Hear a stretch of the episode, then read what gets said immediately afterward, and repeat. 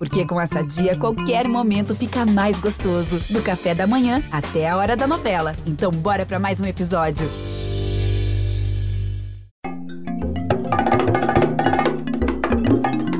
Ubuntu Esporte Clube. Nós somos o esporte. O esporte somos todos nós. Fala galera, está no ar uma edição extraordinária do podcast Ubuntu Esporte Clube. Eu sou Rafaela Serafim, editora de mídias da Globo, e comigo aqui nesse papo, os coordenadores de transmissão ao vivo Pedro Moreno e Marcos Luca Valentim. E aí, meus amigos, tudo bem? Fala, Rafinha, Marcos Luca Valentim, meu irmão. É, a gente, infelizmente, aqui, mais uma vez, é, num espaço muito curto de tempo, a gente precisando fazer uma segunda edição extraordinária do nosso podcast. Lembrando que a gente já havia feito lá atrás para falar do, do boicote do Milwaukee Bucks durante a NBA. Mas a gente está aqui, por mais que seja mais um episódio doloroso, triste, mas a gente acredita que, que a gente vai conseguir colher bons frutos do que aconteceu hoje, que foi bastante significante. Salve Rafa, salve Pedro, salve todos e todas que estão aí nos ouvindo. É, bom, situações extraordinárias requerem medidas extraordinárias, né? Então, por isso a gente está aqui nesse programa especial. Como o Pedro bem disse, é, foi uma, um assunto que chega um momento que isso é histórico. A gente espera que ter essas mudanças sejam para sempre, né? Um passo para frente, não está mais no mesmo lugar. Então, esse programa aqui é por conta disso, para analisar uma resenha bem, bem rápida aqui, para não deixar passar batido uma coisa tão importante como o que aconteceu nessa terça-feira. O futebol mundial protagonizou um ato histórico na tarde dessa terça-feira, 8 de dezembro. Jogadores do Istambul Basaksehir e PSG deixaram o campo após acusação de racismo. A partida acontecia no Parque dos Príncipes, estádio do Paris Saint-Germain, pela última rodada do Grupo H da Champions League, maior competição de clubes do mundo. Tudo começou quando o lateral brasileiro Rafael, do Istambul, foi punido com cartão amarelo. A equipe turca reclamou e, nesse momento, segundo relato de jornalistas romenos, o quarto árbitro, Sebastian Coltescu, chamou o árbitro principal, Ovidio Rategan, e pediu que Pierre Uebó fosse punido, dizendo o seguinte: aquele negro ali, vá lá e verifique quem é, aquele negro ali, não dá para agir assim.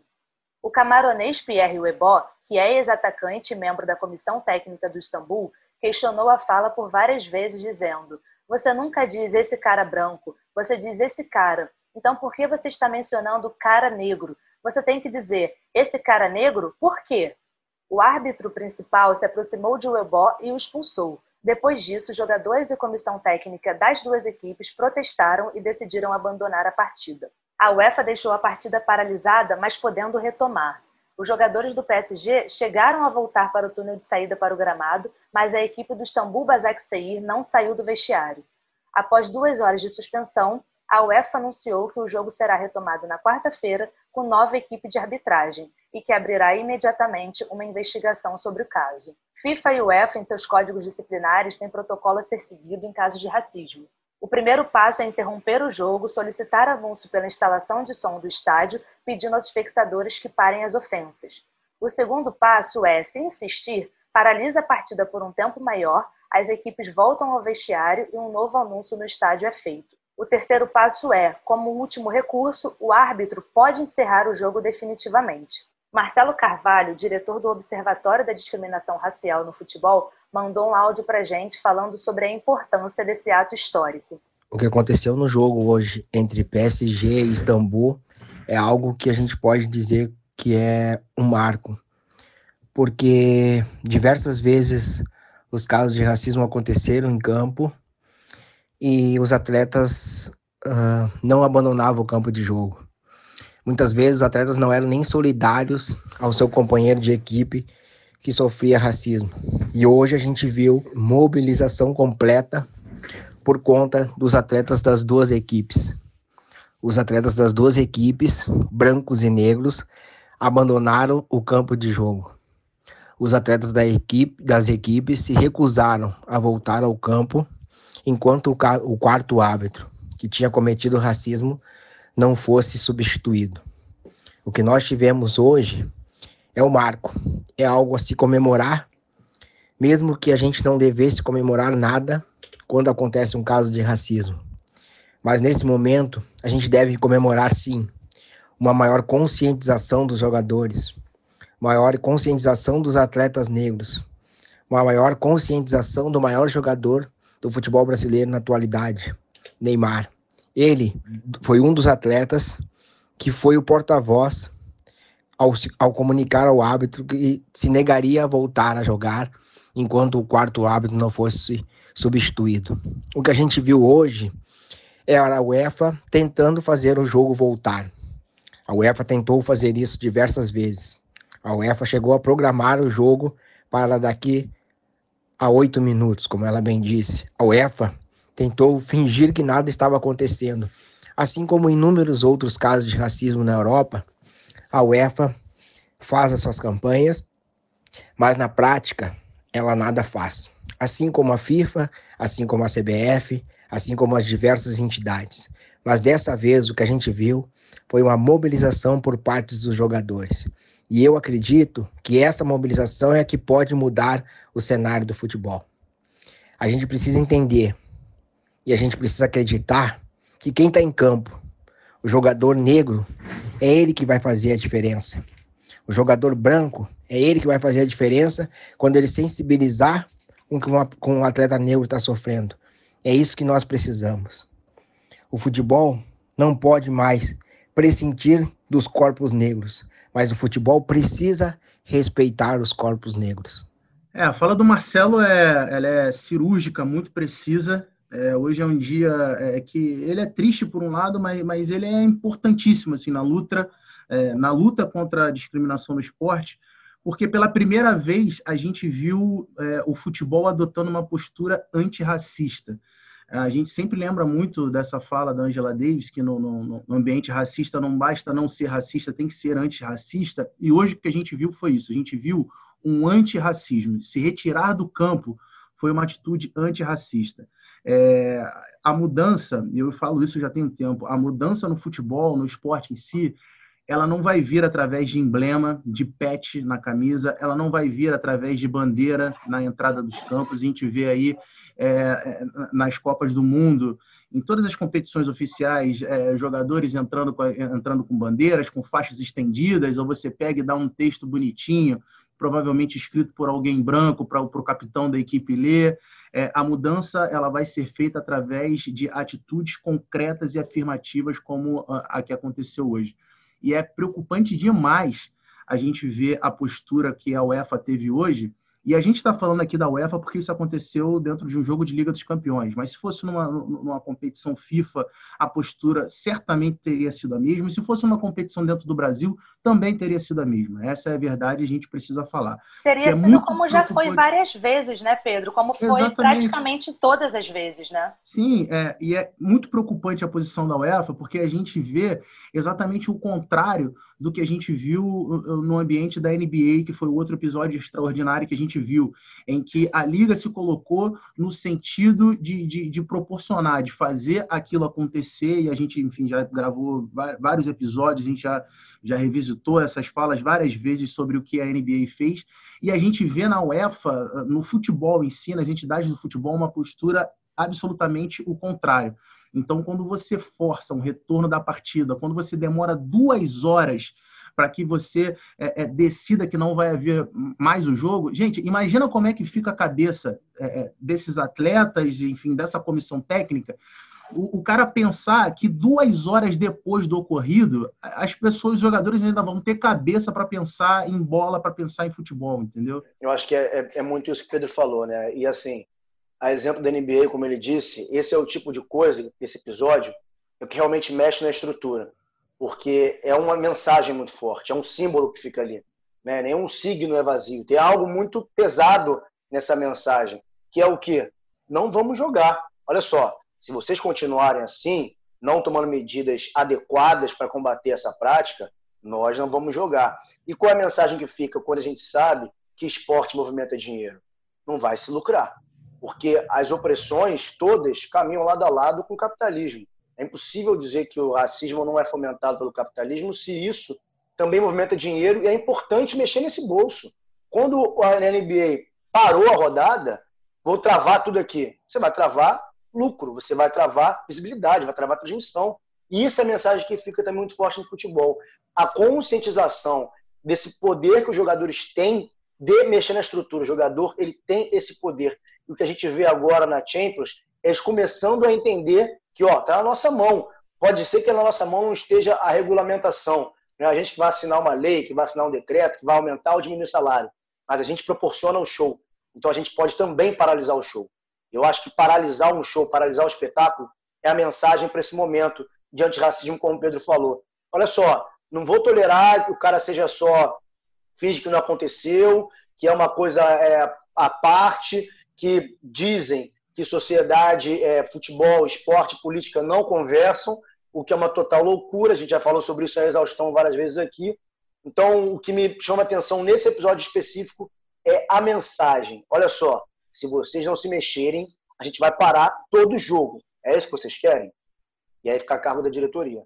Porque, como o Pedro falou, só para não me estender muito mais aqui também, é, e seria, aconteceria nas, em todas as federações. Né? O modus operandi do racismo é o mesmo, onde quer que haja um povo afrodiaspórico. Agora, quando houve o caso com o Neymar, por exemplo, o presidente da Federação Francesa, dias depois, foi lá falar que não existe racismo no futebol. Então, as estratégias de silenciamento são inúmeras e são sempre covardes. Mas essa união dos atletas me faz acreditar que o horizonte pode ser mais, mais bonito. É, sem dúvida. E tem dois pontos que eu acho extremamente importantes. Um por ter sido na Champions League, por ser a maior competição de clubes do mundo. Então, quando isso acontece, você não só movimenta e não bota o holofote em uma liga como a Liga Francesa, por exemplo. Você coloca o holofote em várias ligas do mundo porque vira um assunto planetário. E o segundo ponto, que eu acho que é extremamente necessário de ser comentado, é porque muitas pessoas vão questionar esse lance de chamar de negro. E aí quebra mais uma vez, e é mais um exemplo de que não é só chamar de macaco e não é só jogar a banana no campo para o jogador. Não é só a torcida, porque todos os critérios né, de avaliação e de punição sobre o racismo das confederações se aplicam ou ao jogador ou à torcida. Mas e quando isso parte de um árbitro? né, do quarto árbitro da competição. São vários pontos que a gente vai precisar falar e reconstruir nesse caderninho aí deles de regras e tudo mais, porque vai precisar ser aplicado, não é tirar esse cara hoje, é, ah, o próximo, a próxima partida ele não vai estar. Quais medidas vão ser tomadas? Né? A gente precisa ficar de olho nesse nome aí e ver se daqui dois, três jogos de Champions League ou na próxima temporada se, ah, pô, beleza, fica aí quietinho do lado e você vai voltar. E a questão do negro. Uma geladeira só, né? Exato. E a questão do negro, que eu acho extremamente importante. Sim, ele insultou de forma racista, exatamente pelas palavras do Ebó. Se ele não precisa falar que aquele cara ali branco, o fulano de tal da comissão técnica, por que, que ele precisa dizer aquele negro ali? Porque você só se refere à cor da pele quando você fala de um negro. Um branco, você já diz que você não precisa dizer nada. Então, todos esses pontos assim são extremamente relevantes e, mais uma vez, é um fato histórico que a gente está tá enxergando aqui agora e é de se comemorar, sim, essa mobilização. Não parar o movimento, porque a gente fala muito de racismo estrutural e o racismo institucional, né, que é dentro de dessas federações e tudo mais, é o que acontece, é a falta da ação porque esse jogo só foi paralisado porque o Istambul disse a gente não volta, porque pela UEFA voltaria. Então, esse racismo institucional ele é extremamente grave. Isso, acho que assim, é, é muito simbólico isso que a Rafa falou. E eu, eu acho que não só por ser um jogo da Liga dos Campeões, mas por ser um jogo da Liga dos Campeões, era um jogo decisivo, porque o PSG brigava diretamente por uma vaga nas, é, nas oitavas de final, acabou que já está classificado porque o Manchester foi derrotado, mas enfim, era um jogo decisivo de Liga dos Campeões, envolvendo um dos clubes que hoje mais movimenta dinheiro no mundo do futebol, que é o Paris Saint-Germain, é, envolvendo dois grandes, duas grandes estrelas do, do, do futebol mundial, que são o, o, o, Mbappé e o Neymar, e os dois é, se posicionando ali diretamente é, é, diante do ocorrido. Isso também é fundamental. A gente teve é, episódio recente aí, como vocês muito bem lembraram, envolvendo o Neymar, é, em que duvidaram da postura dele, enfim, é, é, que na minha opinião não cabe uma discussão mas é fundamental a gente ter os dois ali, dois, duas grandes estrelas do futebol mundial se posicionando da forma que se posicionaram, dizendo que não voltariam para campo caso o, o quarto hábito continuasse presente ali no, no, no, campo, e depois nas redes sociais também se posicionando em prol da movimentação. Então, assim, eu acho que é, é mais simbólico do que ser um jogo de Liga dos Campeões, é tudo que envolvia esse jogo. E em relação ao que você falou, Rafa, da, da punição, é, é fundamental que, atrelada à conscientização dos atletas, é, tudo isso é muito legal, que eu acabei criticando em relação ao PET, em relação ao, a, aos banners, e isso, é, essa parte da conscientização é legal, mas... É, tem que vir acompanhada ela, de alguma coisa. Né? Exatamente, ela tem que vir acompanhada de alguma coisa, e as punições também são fundamentais, de fundamental importância nesse processo contra o racismo. A gente teve há muito pouco tempo atrás, na Itália, assim, espalhado na Europa inteira, mas na Itália a gente teve uma série de episódios envolvendo racismo. É, teve aquele o episódio da federação buscar uma, uma espécie de um marketing para ir contra o racismo e aí com, com imagens de macacos, enfim, que acabou é, é, é, sendo pior ainda do que do que, do que a encomenda. Mas é, é a minha questão é o seguinte: é, e se a FIFA intervisse diretamente, por exemplo, ó, aconteceu isso aqui, é, a Itália não vai disputar a próxima Copa do Mundo. Se a UEFA intervisse, é, a, a, Itália está fora da próxima Eurocopa. Se existissem punições é, é, é, que dessem conta da gravidade do que é o assunto, entendeu? Eu duvido que a partir do momento que a gente tiver um, uma punição, algo nesse sentido, que a Itália, que é o exemplo que a gente está usando aqui, se, se o, a questão do racismo não passaria a ser algo primordial para que se é, para que se discutisse de maneira aberta, para que se conscientizasse, para que de fato o problema é, é, houvesse uma, uma preocupação em resolver o problema de fato, porque é, passaria a sangrar na instituição, na Federação Italiana de Futebol, ficar fora de uma Copa do Mundo, ficar fora de uma Eurocopa. Agora, enquanto a, a, uma punição vier algo de ah, vai ficar três meses fora, é, vai para um período de reciclagem, porque adoram, né? Reciclagem é um, algo assim que é dado como, como prêmio. Então, vai para uma reciclagem. Enquanto for tratado dessa forma, é, vai ser difícil a gente ver, a gente ver é, é melhoras mais, é, mais efetivas.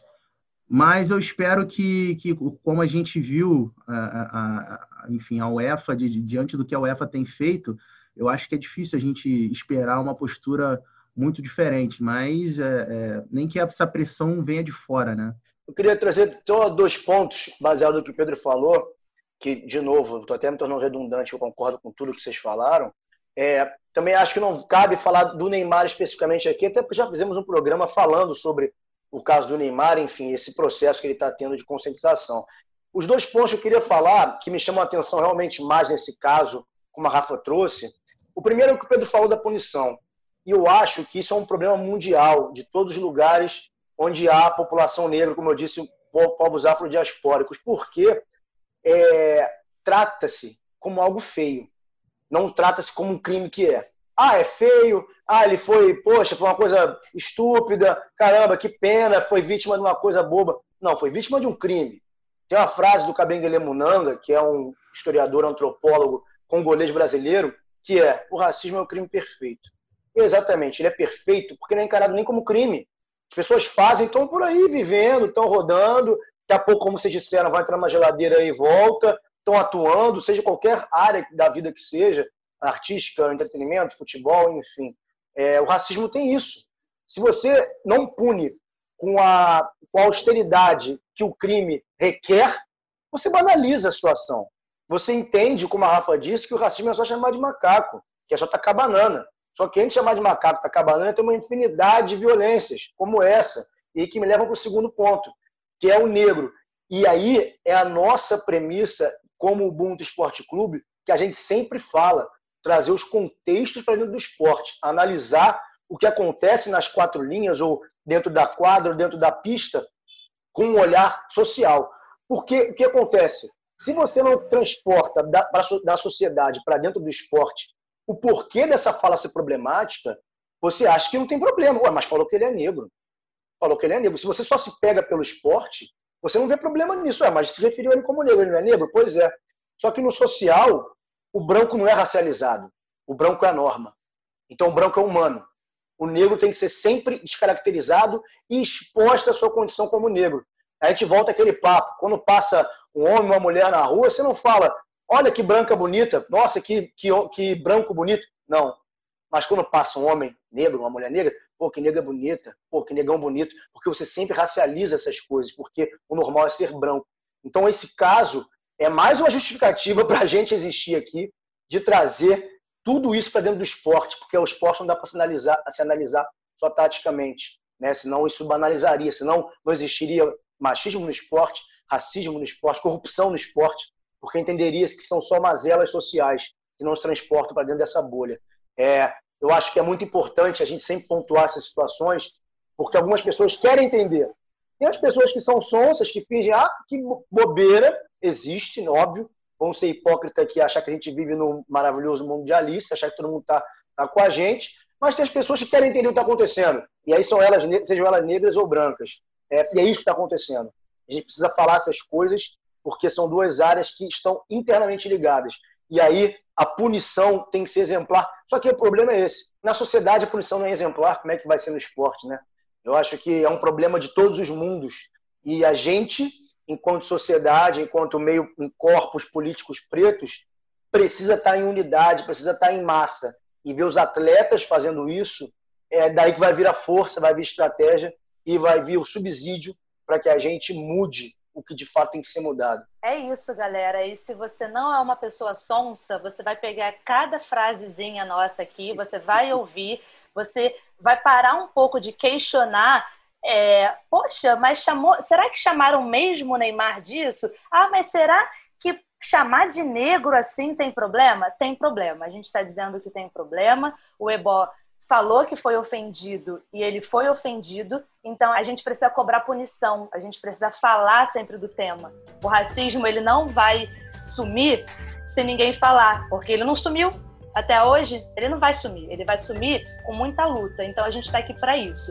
O episódio Edição Extraordinária está terminando aqui e lembrem-se, racismo é crime. Lutem contra ele. Sejam antirracista na essência. Não deixem de ouvir os outros episódios do Ubuntu Esporte Clube. Abraço grande e até a próxima.